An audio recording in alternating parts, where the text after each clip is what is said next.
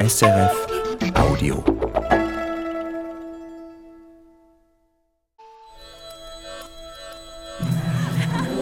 We need to eat and we need to sleep and we need music. We need to eat, we need to sleep and we need music. Wir, das sind Patricia Kopaczynskaja und Annelies Berger. Was passiert denn, wenn Sie nicht schlafen können, Patricia Kopaczynskaja? Das gibt's nicht. Ich kann immer schlafen. Sie legen sich hin und zack. Ja, ich bin wie so ein Zirkusartist oder ein. Ich, ich bin dafür gemacht, auch physiologisch, jede Zeit einzuschlafen und jede Zeit wieder aufzuwachen, voller Energie und auf die Bühne und spielen und Action. Und was passiert, wenn Sie nichts essen? Auf einer Tournee irgendwie lange Fahrten, kein Essen? Das ist nicht sehr gut. Ich habe immer eine Banane mit oder irgend sowas. Zucker, das braucht man schon. Wenn Sie keine Geige hätten, was würde dann passieren? Dann spreche ich, wie in Pierrot Lunaire zum Beispiel. Eigentlich kann man sagen, wenn Sie die Musik nicht hätten, würden Sie Schauspielerin sein? Irgendetwas, was mit Kunst zu tun hat, mit Menschen aufmerksam machen, mit sich selbst amüsieren, Spaß haben, aber auch die anderen mitnehmen. Ich, schon als ich klein war, habe ich das immer gemacht. Ich habe sogar äh, selber Tickets gezeichnet, ausgeschnitten, verkauft an meine Eltern für ein paar Bonbons oder so. Durften sie eine Aufführung von äh, meiner Nachbarin und von mir sich anhören, die Armen. Es ist, es ist in meinem DNA. Es muss irgendwas die ganze Zeit geschehen. Also Geige spielen oder reden, es muss etwas geschehen. Und was hier nun geschieht, wir reden über Musik. Denn Musik ist existenziell. Das ist das Credo unserer Sendung in der Passage auf SRF 2 Kultur. Das Konzept ist einfach, wir bringen beide Musik mit, die uns jetzt gerade umtreibt oder die seit Jahren im persönlichen Speicher liegt oder vor sich hin schlummert und darauf wartet, entdeckt zu werden. Also Lieblingsstücke, die berühren, begeistern, umhauen, verstören. Ich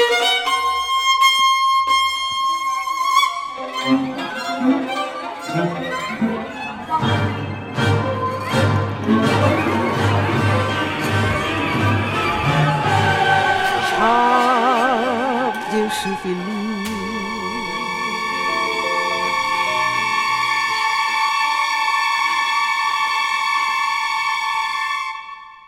lieb. Ein Schnelldurchlauf durch unsere Sendung sozusagen als Warnung.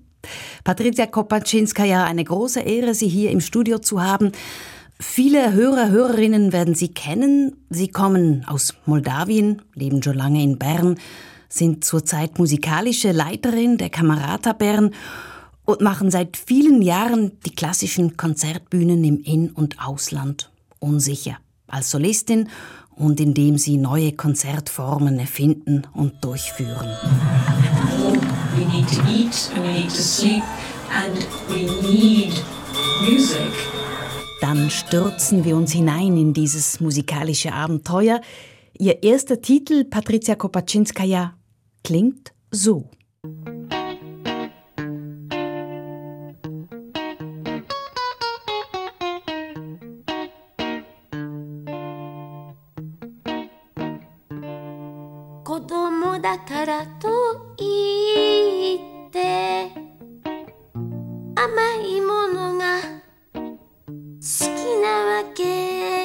ない」「ただの一別であなたを刺すことだってできる」「そんなことわかってる」とっくの昔から知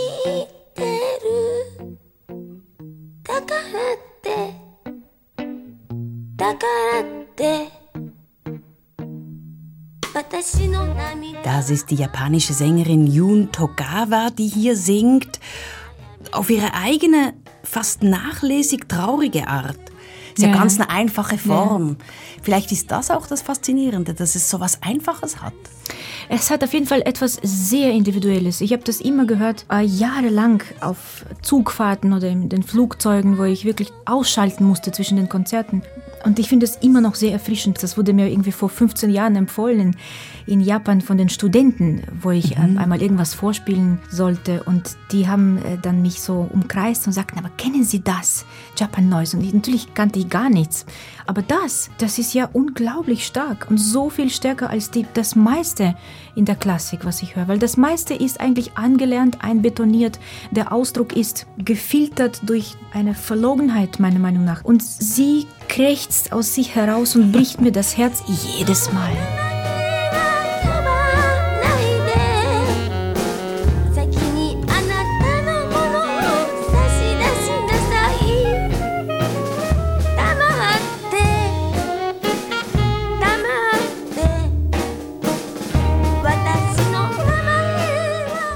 Hat ja auch so was Rohes jetzt. Also, aber es gibt ja so ein Missverständnis, dass die, die an, mein, mein Mann sagt das immer, die Aneinanderreihung der Tönen, das macht nicht das Stück aus, sondern in dem, was man dahinter sieht und dazwischen. Ich meine, eine Pause kann ein Universum sein.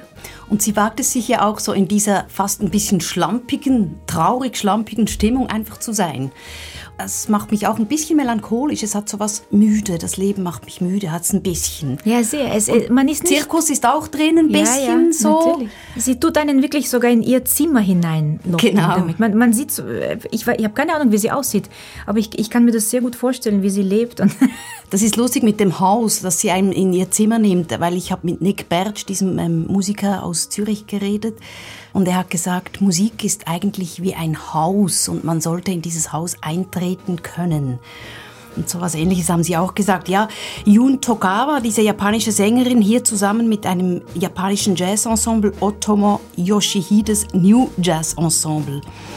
Und das ist eine ältere Aufnahme, wie Sie sagten. Sie kennen sie offenbar schon ganz lange. Diese schöne Einfachheit in diesem Stück. Preach heißt es übrigens, also ein Gebet. Der Musiktalk in der Passage mit Patricia Kopaczynskaja und Annelies Berger auf SRF 2 Kultur. Wir tauschen hier heute unsere Musik aus. Ich habe den zweiten Titel mitgebracht. Eine komplett andere Welt.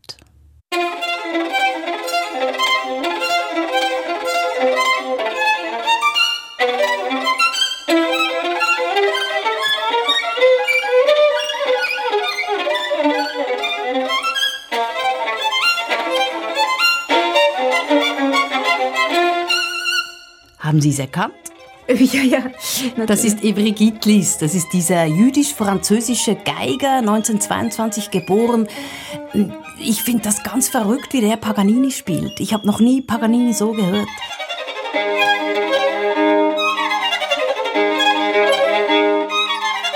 Ich weiß nicht, vielleicht können Sie es mir erklären, warum das so ähm, mitreißt. Das hat eine Energie, die mich unglaublich mitreißt. Er ist ja erst vor kurzem gestorben, im Dezember. Eine ukrainische Einwandererfamilie war dann in Paris, hat bei Enescu studiert, bei Karl Flesch, ging dann nach London während des Zweiten Weltkriegs und ha- hat sich eben auch für neue Musik eingesetzt. Stravinsky, Xenakis, Maderna. Es hat diese Energie, die mich ehrlich gesagt klingt jetzt anbietend, aber es ist wirklich so auch bei Ihnen sehr fasziniert. Das ist irgendetwas, das ist einfach ein Must. Es muss einfach sein, dass er diesen Paganini so spielt. Und es ist auch nicht einfach Artistik, sondern macht brrrr, ist völlig dabei und, und ich sehe eigentlich Paganini vor mir, wenn er spielt. Ja, ja, ja. Ich liebe es schlicht, ich bin ein bisschen süchtig. Wenn ich es mal anfange, dann kann ich nicht immer aufhören. Wie geht's Ihnen damit? Ja, ja, ja. Also die Sucht nach Ivry Gitlis, das wird nie aufhören. Ist das so? Es gab nie vorher so einen und es wird auch nie mehr so einen geben danach. Das ist ein absoluter ähm, Einz- Einzelfall. Er hat seinen Stil gehabt, seine Sprache, seinen, ähm, seinen Dialekt, fast würde ich sagen.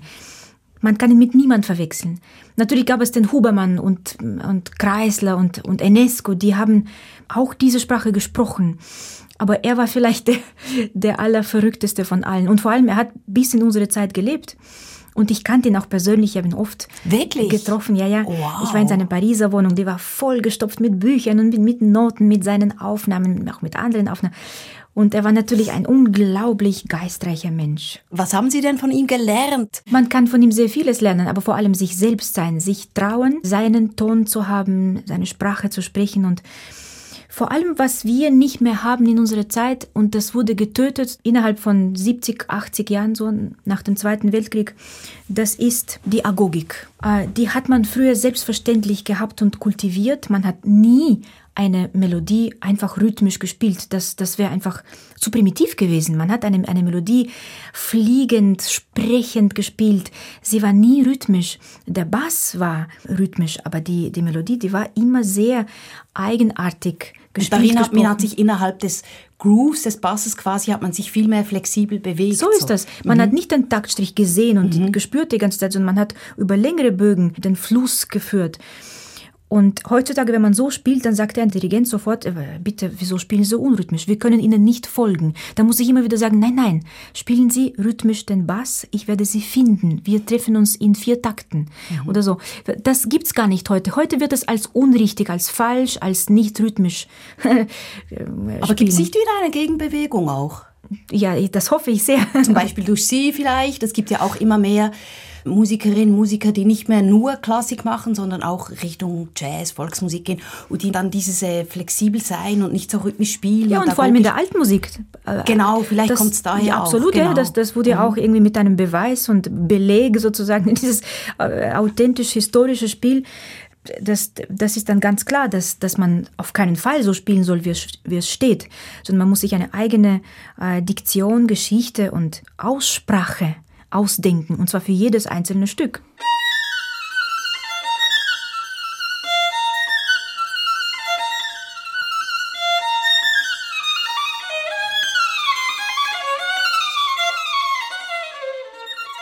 Bei Gitlis ist es so selbstverständlich, dass, dass man sich das gar nicht mehr überlegt. Aber es ist halt Gitlis.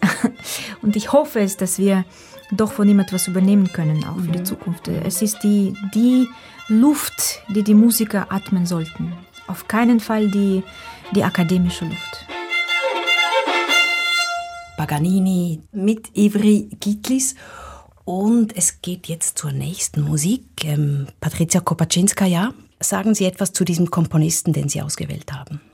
Marton Iles ist ein junger ungarischer Komponist, der auch in Basel studiert hat, Klavier studiert hat. Nicht viele wissen, dass er ein absolut genialer Komponist. Im Moment ist sein Name immer bekannter und jetzt hat er zum Beispiel zuletzt einen Auftrag von Berliner Philharmoniker und Kirill Petrenko bekommen. Also er ist absolut im Kommen und das freut mich so unglaublich, weil seine Sprache ist für mich absolut magnetisch. Ich höre ihm zu und ich kann nicht aufhören. Es ist eine moderne Musik, die mich mit allen ihren Sinnen mitnimmt in eine sehr eigenartige Welt, in der ich noch nie war. Das sind nicht nur die Geräusche, es, es, ist, es ist alles, was er macht. Und ich habe ihn ja kennengelernt und ich habe sein Violinkonzert uraufgeführt in Köln mit WDR-Orchester. Und je, jede Geste, die er aufschreibt, ist erstens einmal so genau beschrieben und doch so physisch und so poetisch. Es, es ist so viel drin. Also Marton Ilesch, Jahrgang 1975, hier sein sehr kurzes Stück für Instrumentalensemble.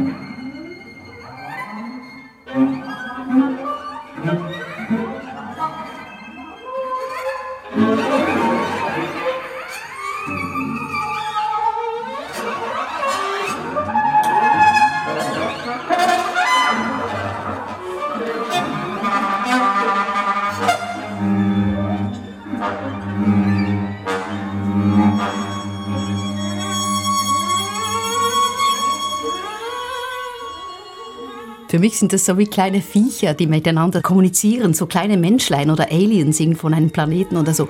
Und ich finde auch, es hat so ein bisschen was von einem Hummelflug des 21. Jahrhunderts. Ja, ja, ja. Also ist das bei allen seinen Stücken so, diese, diese nervöse Bewegtheit, so konzentrierte nervöse Bewegtheit und dann wieder die Pausen, so ist das? Es ist ein, ein Teil von ihm, das immer wieder vorkommt. Ich erinnere mich, er kam zu uns nach Bern, um mir zu zeigen, wie man die Sachen spielen sollte, weil sie sind einerseits sehr genau aufgeschrieben, aber es ist so ungewöhnlich, dass ich wirklich nicht drauf gekommen bin, wie das eigentlich zustande kommt. Also kam er mit dem Auto und äh, er holte eine sehr schlechte Geige heraus aus seinem Auto. Er sagte, er hat das irgendwie auf dem Flohmarkt gekauft und äh, stellte sie zwischen die Beine, also wie ein Cello und zeigte mir, unglaublich gekonnt, all diese Bogenstriche, die er sich so ausgedacht hat. Und dann sagte ich ihm, ja, aber Martin, das, das funktioniert so wie auf dem Cello, aber auf der Geige ist die Gravität äh, woanders. und trotzdem, ich war ganz fasziniert, wie genau er eigentlich wusste, wie das zustande kommt, mhm. was er hören möchte. Er ist sehr streng, also er möchte wirklich das hören, was er sich vorgestellt hat es ist ja fast ein Szenario zu hören in diesem Stück. Gibt es ja nicht viel. Genau. Es ist auch ziemlich minimalistisch. Er, er, benutzt nicht viele Farben, aber er benutzt sie so gekonnt und klar, dass dadurch wie eine japanische Zeichnung entsteht, mhm. so fast mit nichts. Und doch hat jeder irgendwie so seine Geschichte damit. Mhm. Aber es ist nie unpersönlich. Das hier war übrigens ein äh, Geschenk ans Ensemble Modern. Das heißt M-Chör. Ich weiß nicht, was das heißt. Vielleicht verstehen Sie es. Keine Ahnung. Nein, es ist, es ist alles auf Ungarisch. Das gefällt mir auch, dass er irgendwie sich nicht als Ungar vernachlässigt. Er ist, was er ist. Er ist auch unglaublich intelligent. Er weiß sehr viel und das, das ist ein denkender Mensch. Ein denkender Mensch. Martin. Und doch mit so viel Humor. Ich finde, eben so, so, viel Musik ist sehr dunkel und traurig. Hat er Humor? Genau, das wollte er ich hat, fragen. Ich, vor allem mhm. in seiner Musik. Das hört man. Ich habe eben gedacht, ich habe so ja, ja. ganze Bilder und Geschichten, ja, wie Sie sagen, Szenerien von mir. Ich bin immer erstaunt und ich denke, es ist fast wie Kabuki-Theater oder so. Ich verstehe zwar nichts, aber es, es, es lässt mich nicht los. Mhm, mh. Wie ein Schmetterling, das so um meine Nase herumfliegt. Mhm.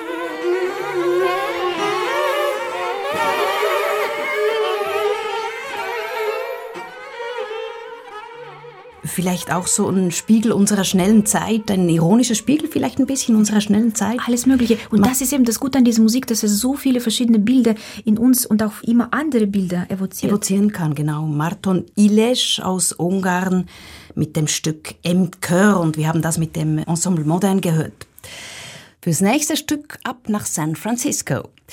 Ich hatte das Glück, ein paar Tage in dieser Stadt verbringen zu können, vor ungefähr acht Jahren. Es war Juni, heiß, ähm, ich ging ins jüdische Museum und da gab es eine Ausstellung über den Einfluss jüdischer Musik auf American Black Music. Und vielleicht kennen Sie San Francisco, das sind diese steilen Straßen, helles Licht, Palmen, diese üppige Vegetation und dann eben dieser tolle Bau von Daniel Liebeskind und diese Ausstellung, die hieß Black Sabbath, also schwarzer Sabbat. Und da war ein Zimmer mit einem Tisch, einem Kopfhörer drauf und ich habe diesen Kopfhörer aufgesetzt und ich wurde weich wie Wachs, traurig wie die Flussweide. Und so klingt dieses Stück. Ich hab viel lieb. Ich tu auf dir kein Hass. Ich hab dir so viel lieb. So sein neuf dir in Kass. Ich hab dir so viel lieb. So sein neuf dir go bis. Ah, neu ich weiß, ich hab dich lieb, habe dir mein Leben. Diese Sängerin, die heißt Alberta Hunter, als sie das gesungen hat, war sie 87-jährig.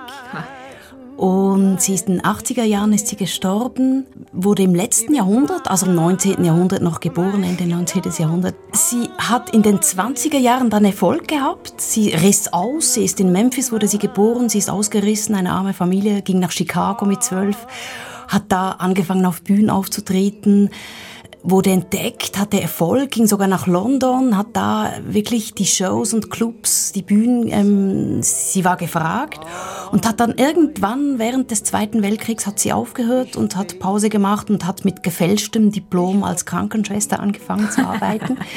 und hat das geliebt, diesen Beruf. Und irgendwer hat sie irgendwann wieder entdeckt und dann hat sie mit 82 Jahren hat sie eine Alterskarriere, ein Comeback gehabt. Und dieses Stück hier hat sie eben dann 87 gesungen, mit 87 Jahren und ich finde es so schön. Und sie singt diese jüdische Musik als, als schwarze Amerikanerin und sie ähm, ist eigentlich eine ganz schalkhafte Person, so mit Schalkaugen, ganz lustig, voller Humor. Sie hat so was ganz Sprühendes und singt auch viele lustige, also sie kann so augenzwinkernd ihre Standards singen, aber sie kann eben auch das. Und äh, wie geht's Ihnen damit? Was, was können Sie damit anfangen? Ist das weit weg von Ihnen oder? Das ist sehr nahe an mir, würde ich sagen. Das ist so eine Nostalgie nach einer Heimat, die man nie findet nicht in sich, nicht außer sich. Habe dir mein Leben weggegeben, mein Herz und meine Schuhe. Ich bin krank, mein Gedanke kann nicht für Und es ist eigentlich ganz egal, wo man es singt, ob man die Aussprache kann oder nicht. Es, es sind ja, es ist ein, ein Jiddisch, das nicht wirklich genau. ausgesprochen wird mhm. und trotzdem auch schon der Anfang eines Wortes, also Schmäh, und dann ist man schon in diesem Schmerz und das verlässt einen nicht. Und ich glaube äh, Ihnen gerne, dass Sie auch lustige Lieder singen kann. Komischerweise sind die Clowns ja am traurigsten. Und diesen, diesen Spagat, dieses, diese Zerrissenheit, zwischen leben wollen oder wenn sie erzählen, dass sie mit zwölf schon von zu Hause weggelaufen ist, das muss ja eine un unglaubliche Energie dahinter stecken und eine Neugierde und auch ein Mut. Sie ist übrigens auch ganz eine tolle Erscheinung. Sie ja, ist groß und schlank und hat immer die Haare so oben zu einem Dutt ja. und so ein fast indianisches Gesicht. Mein Gott, mhm. er hat so eine, eine, eine Persönlichkeit. Mhm. Und wie viel Tier ist in so einem Menschen? Ähm, Tier? Ja, Tier. Mhm. Ich finde das auch sehr, sehr animalisch, weil, weil es einen so direkt angeht, dass man keine Übersetzung mehr braucht. Es ist ein Tier, das neben dir leidet, etwas erzählt, dich anschaut und du weinst daneben und du, du weißt nicht, was, was du tun sollst, aber es ist die Emotion, die dich mitnimmt. Und die ist ganz stark. Es ist das, was, wovor wir eigentlich Angst haben in der klassischen Musik, uns zu entblößen, die Seele so verletzlich zu zeigen, wie sie ist, ohne Kostüme, ohne Masken, ohne gelernte Oberflächen. Es ist das, was es braucht, dieses Gebrochene, dieses Ehrliche. Und das, das hat sie natürlich in der, in der Stimme. Und wo sind die schönsten Momente, wo die Stimme eben bricht? Genau, so ja. wie bei der ersten Sängerin. Ja. Wobei es ganz anders natürlich ist. Ganz anders, aber es ist ein sich selbst sein. I love you much too much. I've known it from the start. But dear, my love is such. I can't control my heart. Es ist natürlich auch so, dass sie ja keine Ausbildung in dem Sinn hat. Ja, Gott sei Dank. Vielleicht ist das sogar jetzt, wenn Sie ja, Sie haben ja vorhin auch gesagt, dass ähm, oft bei der klassischen Musik so äh, bedeckt von der Interpretation und dem Üben und dem, der Technik ja, und so. und dann nennt man das auch noch Tradition. Ich meine, das finde ich eine besondere Frechheit, weil die Tradition früher war eigentlich das Feuer und eben nicht die Asche, so wie Gustav Mahler gesagt hat. Die Tradition war früher, das Musikstück in, in den Wurzeln zu verstehen, auch da anzupacken und es aus seinem eigenen Verständnis herauszuerzählen. Wie haben Sie denn das in Ihrer Ausbildung erlebt, in, in, wenn Sie in Wien studiert haben, wenn Sie da das eben so machen wollten, wie Sie es jetzt beschrieben haben? Ich habe sehr gute Lehrer gehabt. Sie haben schon verstanden, dass, dass man mich nicht unterrichten kann. Sie, ich habe kann das, Sie nicht unter, aber nein. Sie haben ja dann blendend Geige spielen gelernt. Also. Nein, selbstverständlich äh, ähm, lernt man ein, äh, ein Handwerk. Das ist ganz wichtig. Und damit muss man aber eben eigene Schritte unternehmen und eben von aus, aus dem Zuhause ausreißen. Das, das, das muss man machen. Sonst geht man nicht seinen eigenen Weg, sondern man, man geht so in eine Kolonne hinter irgendjemandem, man wiederholt das, was einem mitgegeben war. Sehr viele Musiker kommen wir genauso vor. Sie haben, sie wissen sehr viel und dann archivieren sie es und nur das darf dann wieder gegeben werden und dann wieder zurück in den Schrank. Und dabei wäre die Tradition eigentlich auf der Bühne wie ein Laboratorium oder ein, ein Kinderplatz, zu führen, Spielplatz, wo, ja. Spielplatz, ja, wo alles möglich ist, wo man miteinander äh, improvisiert, experimentiert, Stücke miteinander verknüpft, die einen Sinn machen, wie ein Galerist nicht nur die bekannten Bilder ausstellt, sondern auch dazwischen mal Sachen hineintut als Verbindung, als Brücke oder auch als Kontrast. Äh, Diese Bilder mit unserer Zeit verbindet. Das kann man ja auch in- in den Programmen machen.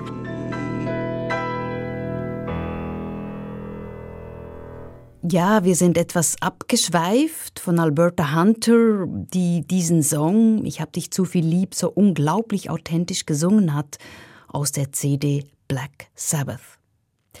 Wir sind mittendrin in der Passage, die Geigerin Patricia Kopaczynskaja und ich, Annelies Berger, hier im Studio von SRF 2 Kultur.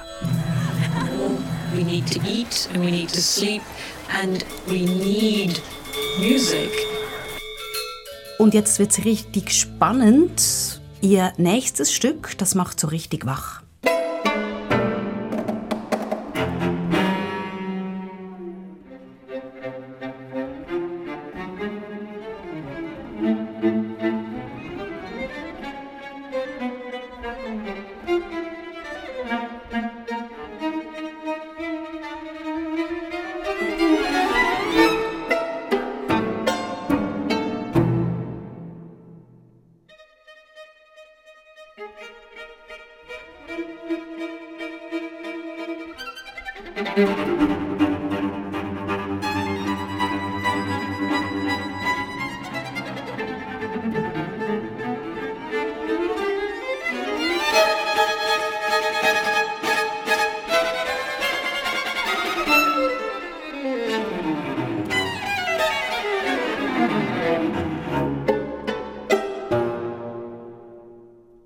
Ihre Auswahl, Ihr Stück, Patricia Kopaczynskaja, Shandor Veresh, das ist das Streichtrio, das ist der zweite Satz, der Anfang des zweiten Satzes, mit Ihrer Lieblingsbesetzung. Ja, absolut. Ich habe die äh, drei in Lockenhaus gehört letzten Sommers und äh, das war also absolut atemberaubend, wie sie das gespielt haben. Ich glaube, sie haben das schon öfters gemacht und deswegen sind sie auf ein Niveau gekommen, auf dem noch nie jemand in diesem Stück da gewesen war.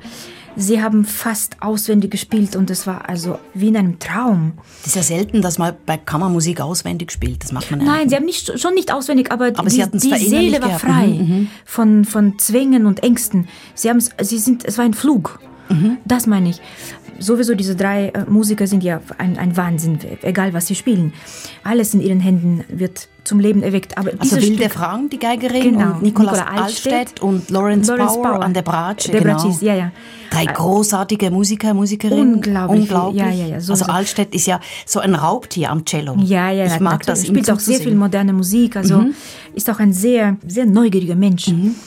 Und die haben da Shandor Veres gespielt, der ungarische Komponist, der sehr lange in Bern, Ja, ähm, eigentlich genau. sein Leben in Bern quasi verbracht Die hat. Stadt, wo ich wohne. Genau. Und durch meinen Mann habe ich eben über diesen Komponisten gehört, weil mein Mann ist Arzt und er wurde einmal, also in der Nacht, gerufen. Eine Patientin war krank und er, er musste also schnell in die Stadt gehen und sah einen Mann ihm die Tür öffnen mit sehr starkem Blick, schwarze Augen und ein durchbohrender Blick. Und er dachte sich, das muss jemand sein. und das war Shandor Veres, das war der Mann dieser Patientin, den er dann noch näher kennengelernt hat und mit dem sie sofort ins Gespräch kamen, über Musik natürlich. Und das erste und das sicherste Zeichen war, als Shandor Veres gesagt hat, dass Haydn der meist unterschätzte Komponist ist. Dann äh, fand mein Mann, ja, das, Also das auf ist der den Richtige. ersten Blick. Liebe auf den ersten Blick. Und dann gab mein Mann auch sogar einen Auftrag, dem Shandor äh, Veres, und zwar ein Stück für Bariton zu schreiben. Also ihr Mann ist Arzt, aber ein absoluter Musikfreak. Ja, er, er weiß auch so viel über die Musik, dass ich, ich, ich kenne kaum jemanden, der, der so viel über die Musik weiß und auch mit anderen Dingen verbinden kann. Wenn ich mit ihm zum Beispiel ins Museum gehe, dann, dann wird äh, ein Maler mit der Musik dieser Zeit verbunden und, und auch, ob da gerade Penicillin entdeckt, Entdeckt wurde oder, oder, und so oder noch nicht und wie die politische Situation war und, und überhaupt. Also das, das ist ein, ein Lexikon. Aber eben Shandor Veres, er war immer ein Geheimtipp. Und das fand ich unerhört, weil se seitdem ich seine Musik höre, finde ich, dass er nicht einfach nur zwischen Bartok und Kode, seinen Lehrern und seinen Schülern Kurtak, Ligeti und Holliger ist, sondern er ist ein absolut Eigenständiger. eigenständiger Komponist.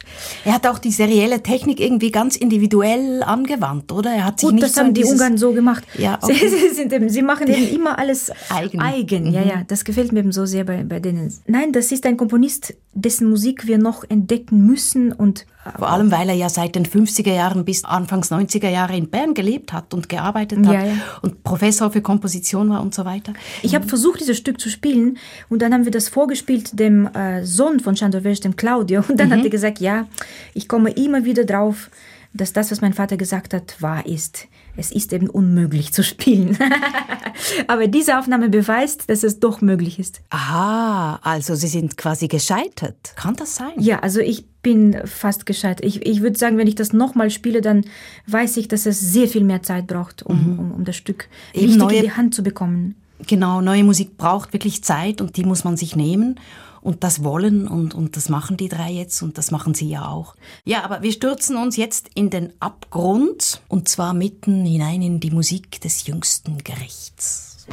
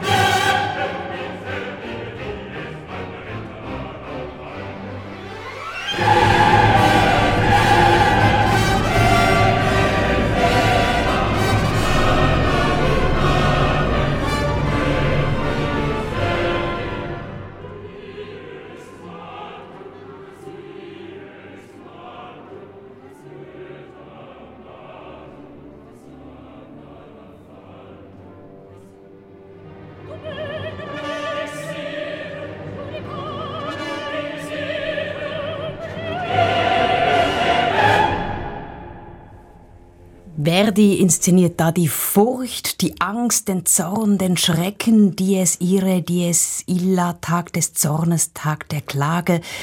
Ich, ich höre das seit Jahren auch immer wieder mal zwischendurch. Und Verdi verlangt ja da eine, bei der Trommel, man hört ja diese Trommel, er verlangt da eine ganz hart gespannte Haut. Und die soll ganz trocken und hart klingen wie eine Guillotine, sagt er. Sehr gut. Und ich weiß nicht, er schreibt es, glaube ich, sogar in die Partitur. Und beim zweiten Mal, wenn es kommt, ist es ja noch Offbeat. Es kommt viermal im ganzen Requiem von Verdi. Ich habe mich gefragt, vielleicht haben Sie eine Antwort darauf, warum mich diese Musik, das ist ja wirklich ähm, der Abgrund und das ist der Zorn und das ist das Ende der Welt. Warum, wenn ich mir das anhöre, ich dann hinterher, das ist wie eine Therapie für mich. Mir geht's dann eigentlich besser. Obwohl es ja, es zieht mich nicht runter. Es zieht, also ich, ich es schauere zwar, aber ich bin dann wie geheilt, in Anführungszeichen. Was ist das? Warum kann Musik das, wenn sie so schreckensverkündend ist? Ja, dieses Aufwühlende, das ist das, was wir unbedingt brauchen ab und zu, um wieder aus der Komfortzone rauszukommen. Im Alltag sind wir doch alle ein bisschen geschützt, nicht wahr? Wir, wir, wir können nicht weinen wie die Babys auf der Straße. Wir können nicht toben, wenn etwas passiert und wenn wir es nicht wollen. Wir, wir müssen einen Schritt entwickeln, der unserem Tagesablauf entspricht. Vor allem die emotionale Welt, die wir in uns zähmen, die ist äh, absolut äh, artifiziell. Wenn wir aber dem Tod in die Augen schauen, Das ist das, was ja, so eigentlich schwierig war in dieser Corona-Zeit, weil solange wir nicht die Bilder aus dem Spital gesehen haben, haben wir es einfach nicht glauben können. Wir sehen ja jeden Tag irgendwie äh, tausende Bilder aus Afrika, wo die Kinder sterben, der Krieg in Syrien und so weiter. Laut, lauter Unglück. Aber irgendwie können wir damit leben, nicht wahr? Sie berühren uns nicht mehr. Es ist ein kalter Bildschirm. Und die Musik hat aber die Kraft, dass man sich dagegen nicht schützen kann. Genau, Es hat genau. eine, eine, eigentlich eine, eine furchteinregende Kraft. Man hat ja das auch benutzt in den Kriegen. Man hat die Musiker vorne gehabt. Die Türken wussten schon, wie, man in, in die Schlacht kommt. Und das hat eben auch diese Kraft in diesem Stück.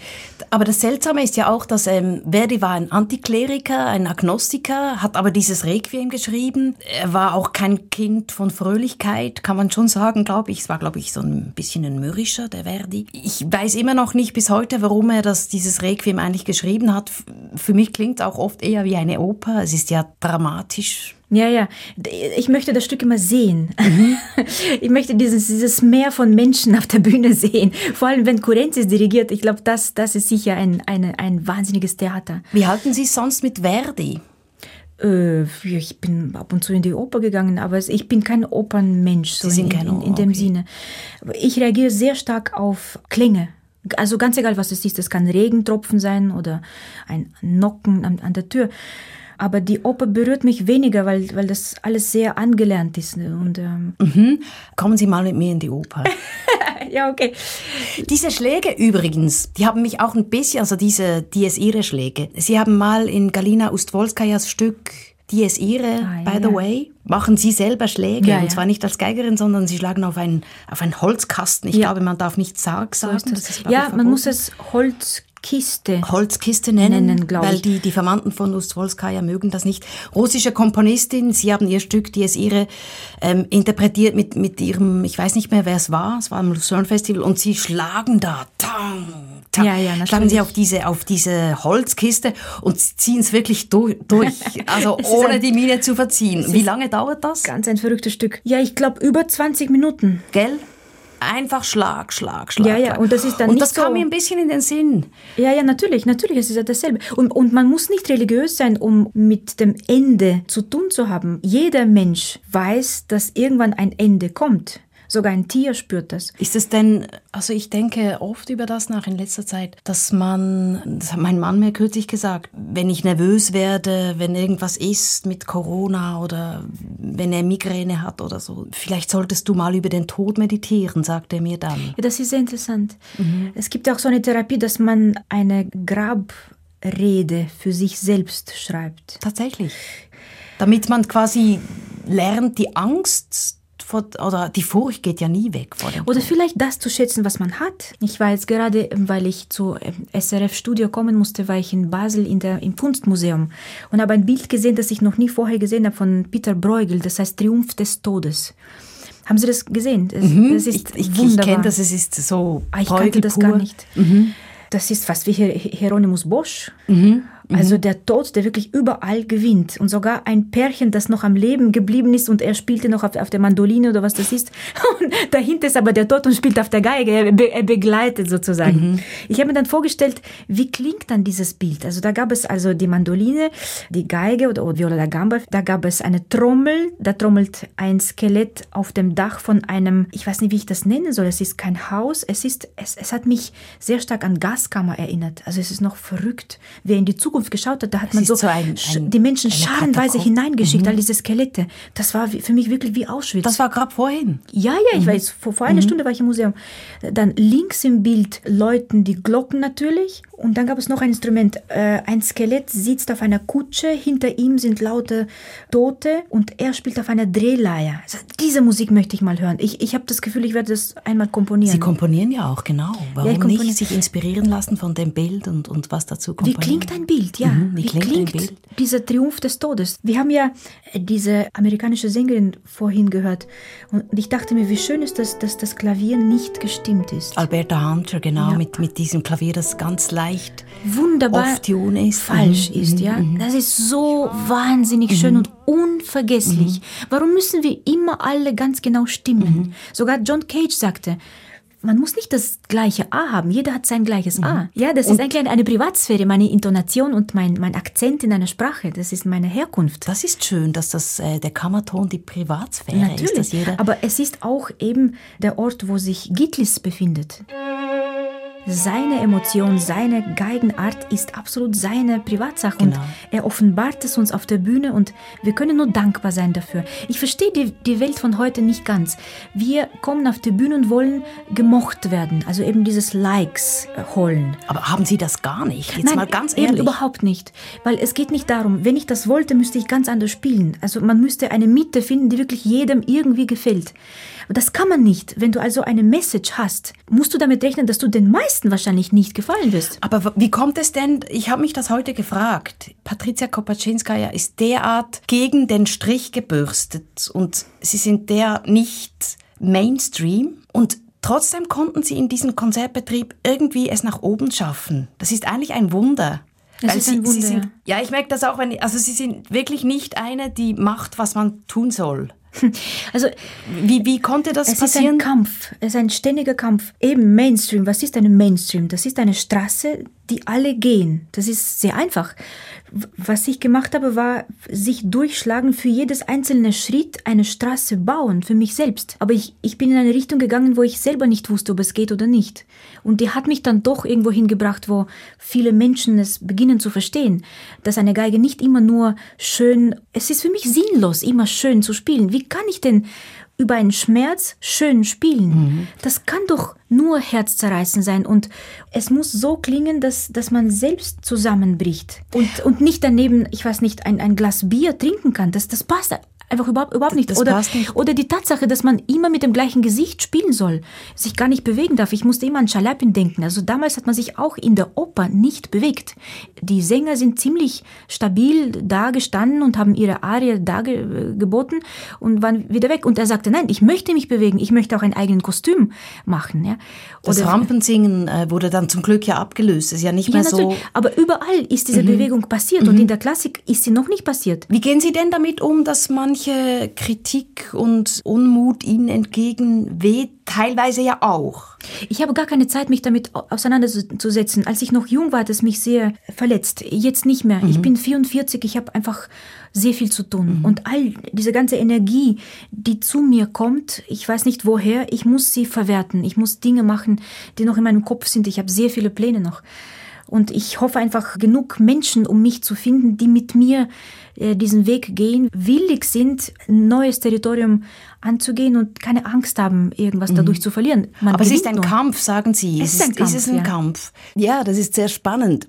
Uns bleiben jetzt noch zwei Stücke, die für uns existenziell sind.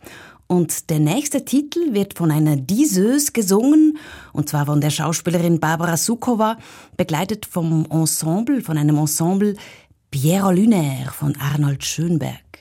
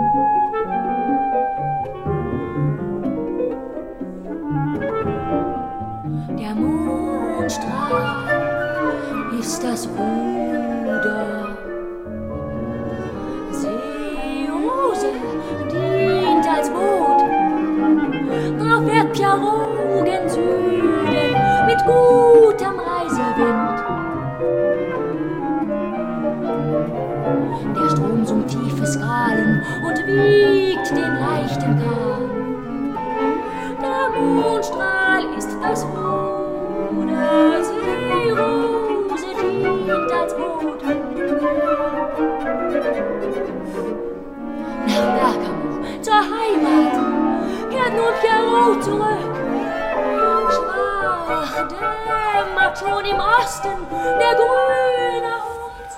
Ich finde diese Instrumentation so unglaublich sinnlich. Ja.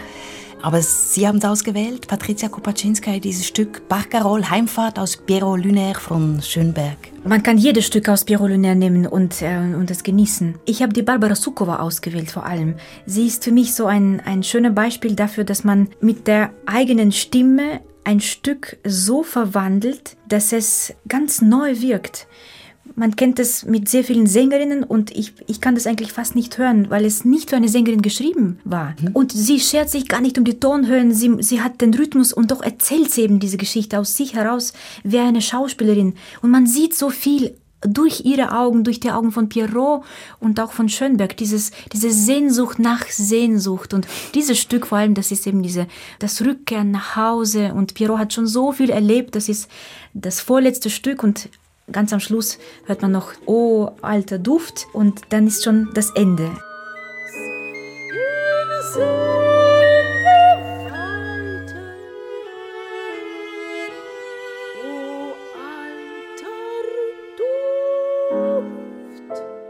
Das hat für mich so ein, ein Parfum von Nostalgie. Mhm, oh, alter Duft, das ist schön.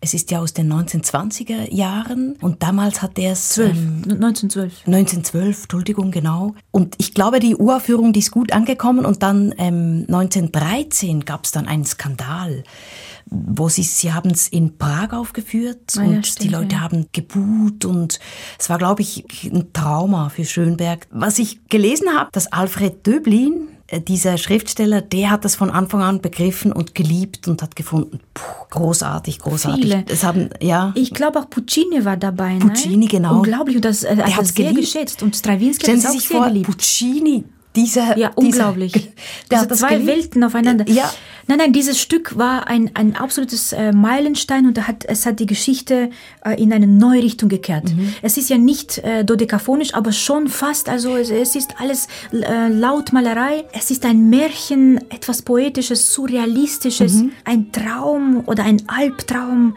Alles, was Pierrot gesehen hat, erlebt hat.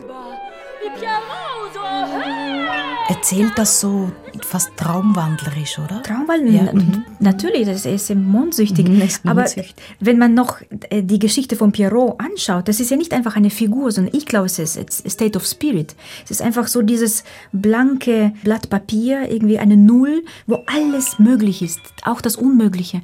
Und für jeden Künstler ist es ganz wichtig. Es ist die wichtigste Station überhaupt, wo man wieder neu anfängt, wo man sich wieder äh, neu erfindet.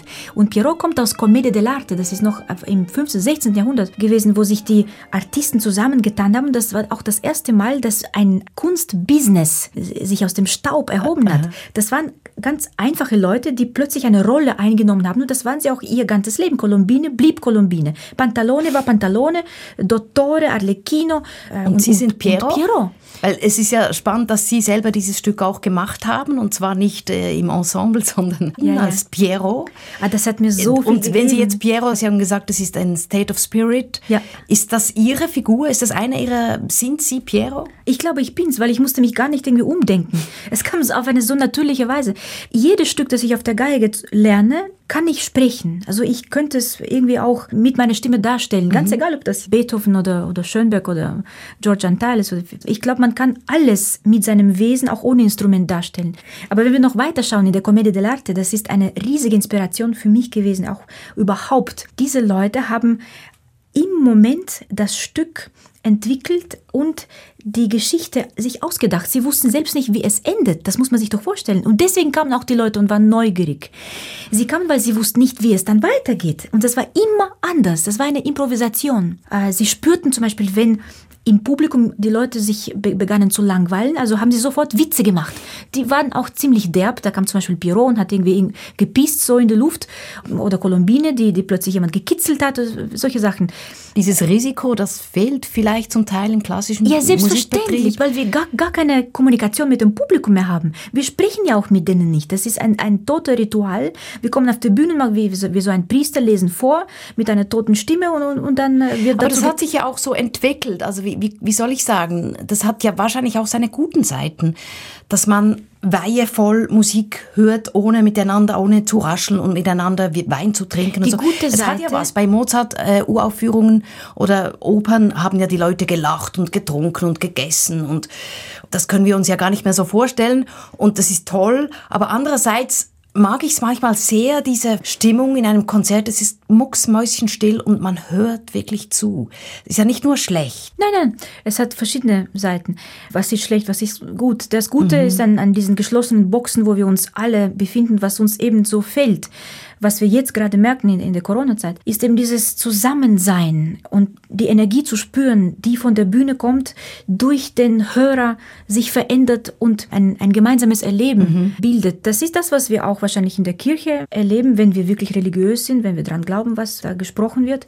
Wahrscheinlich mögen Sie darum die Oper nicht so, weil da ist die Distanz wirklich maximal zwischen Bühne und Zuschauerraum. Ich weiß nicht, ob ich es nicht mag, sondern es, es ist nicht... Oder nicht mögen Sie, ja, irgendwie ist das nicht jetzt Ihr Lieblingsding zurzeit, oder? Doch, ich, ich liebe es sehr. Das, mhm. das muss ich mal klarstellen. Ich habe mir nur, mir nur vorgestellt, die Oper ist so ein, Ko ich bin da so in einem Kokon und man hat wirklich keine Verbindung direkt jetzt zum Bühnengeschehen. Das ist dunkel bei uns im Zuschauerraum. Es ist was ganz anderes als jetzt Piero äh, Commedia dell'arte. Es ist das pure Gegenteil. Es das ist viel künstlicher, ja. oder? Ja, ja. Und das sind so wie zwei verschiedene Arten.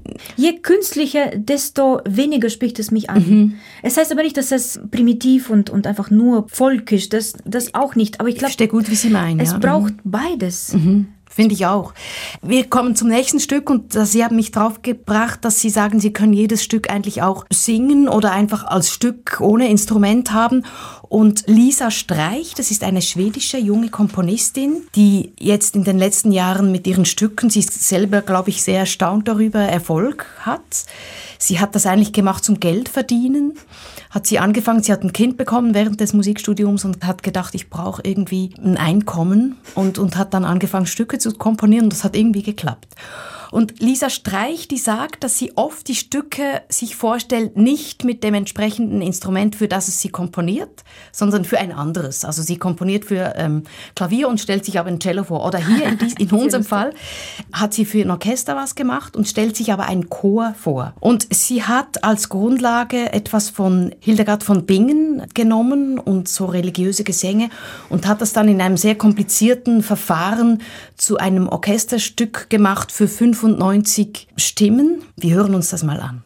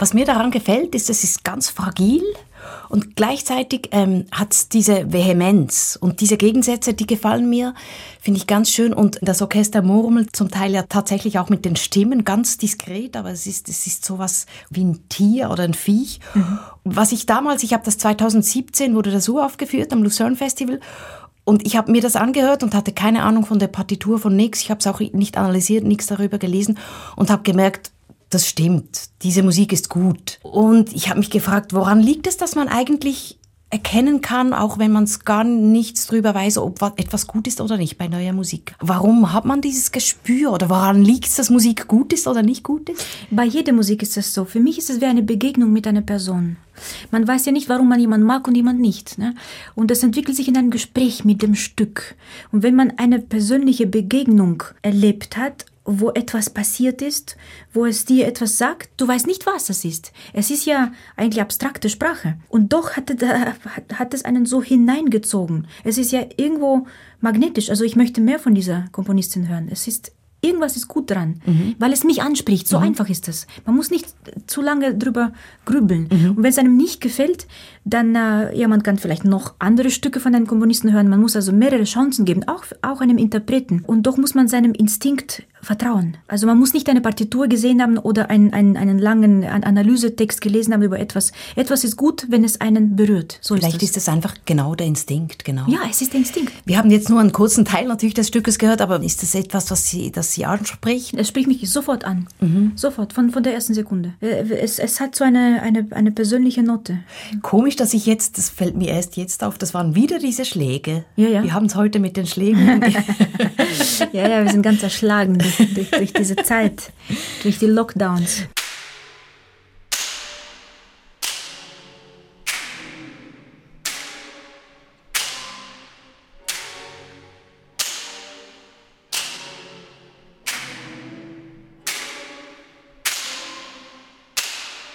Wir sind erschlagen durch den Lockdown und darum ist es unglaublich schön, dass wir dieses Gespräch über Musik, zwar aus der Konserve, aber doch umwerfende Musik führen konnten, in der Passage hier auf SRF 2 Kultur. Mit Patricia Kopaczynskaja und Annelies Berger. Das letzte Stück übrigens noch als Information ist von der schwedischen Komponistin Lisa Streich, uraufgeführt 2017 am Lucerne Festival. Es heißt Segel. Sie hat, also Lisa Streich hat mal gesagt, wenn man segelt, braucht man keine Ruder. Das ist äh, eine Wie schöne schön. Aussage noch von ihr. Ja, und diese Tour, unsere Tour durch wichtige, essentielle, verstörende und betörende Musikstücke, die findet man auch online. Man kann das ähm, als Audio on Demand nachhören. We need to eat and we need to sleep and we need music. Wir brauchen sie, die Musik, wie Essen und Schlafen. Und wie gesagt, auch die Liste zu den Stücken, die finden Sie im Netz unter srf.ch-audio.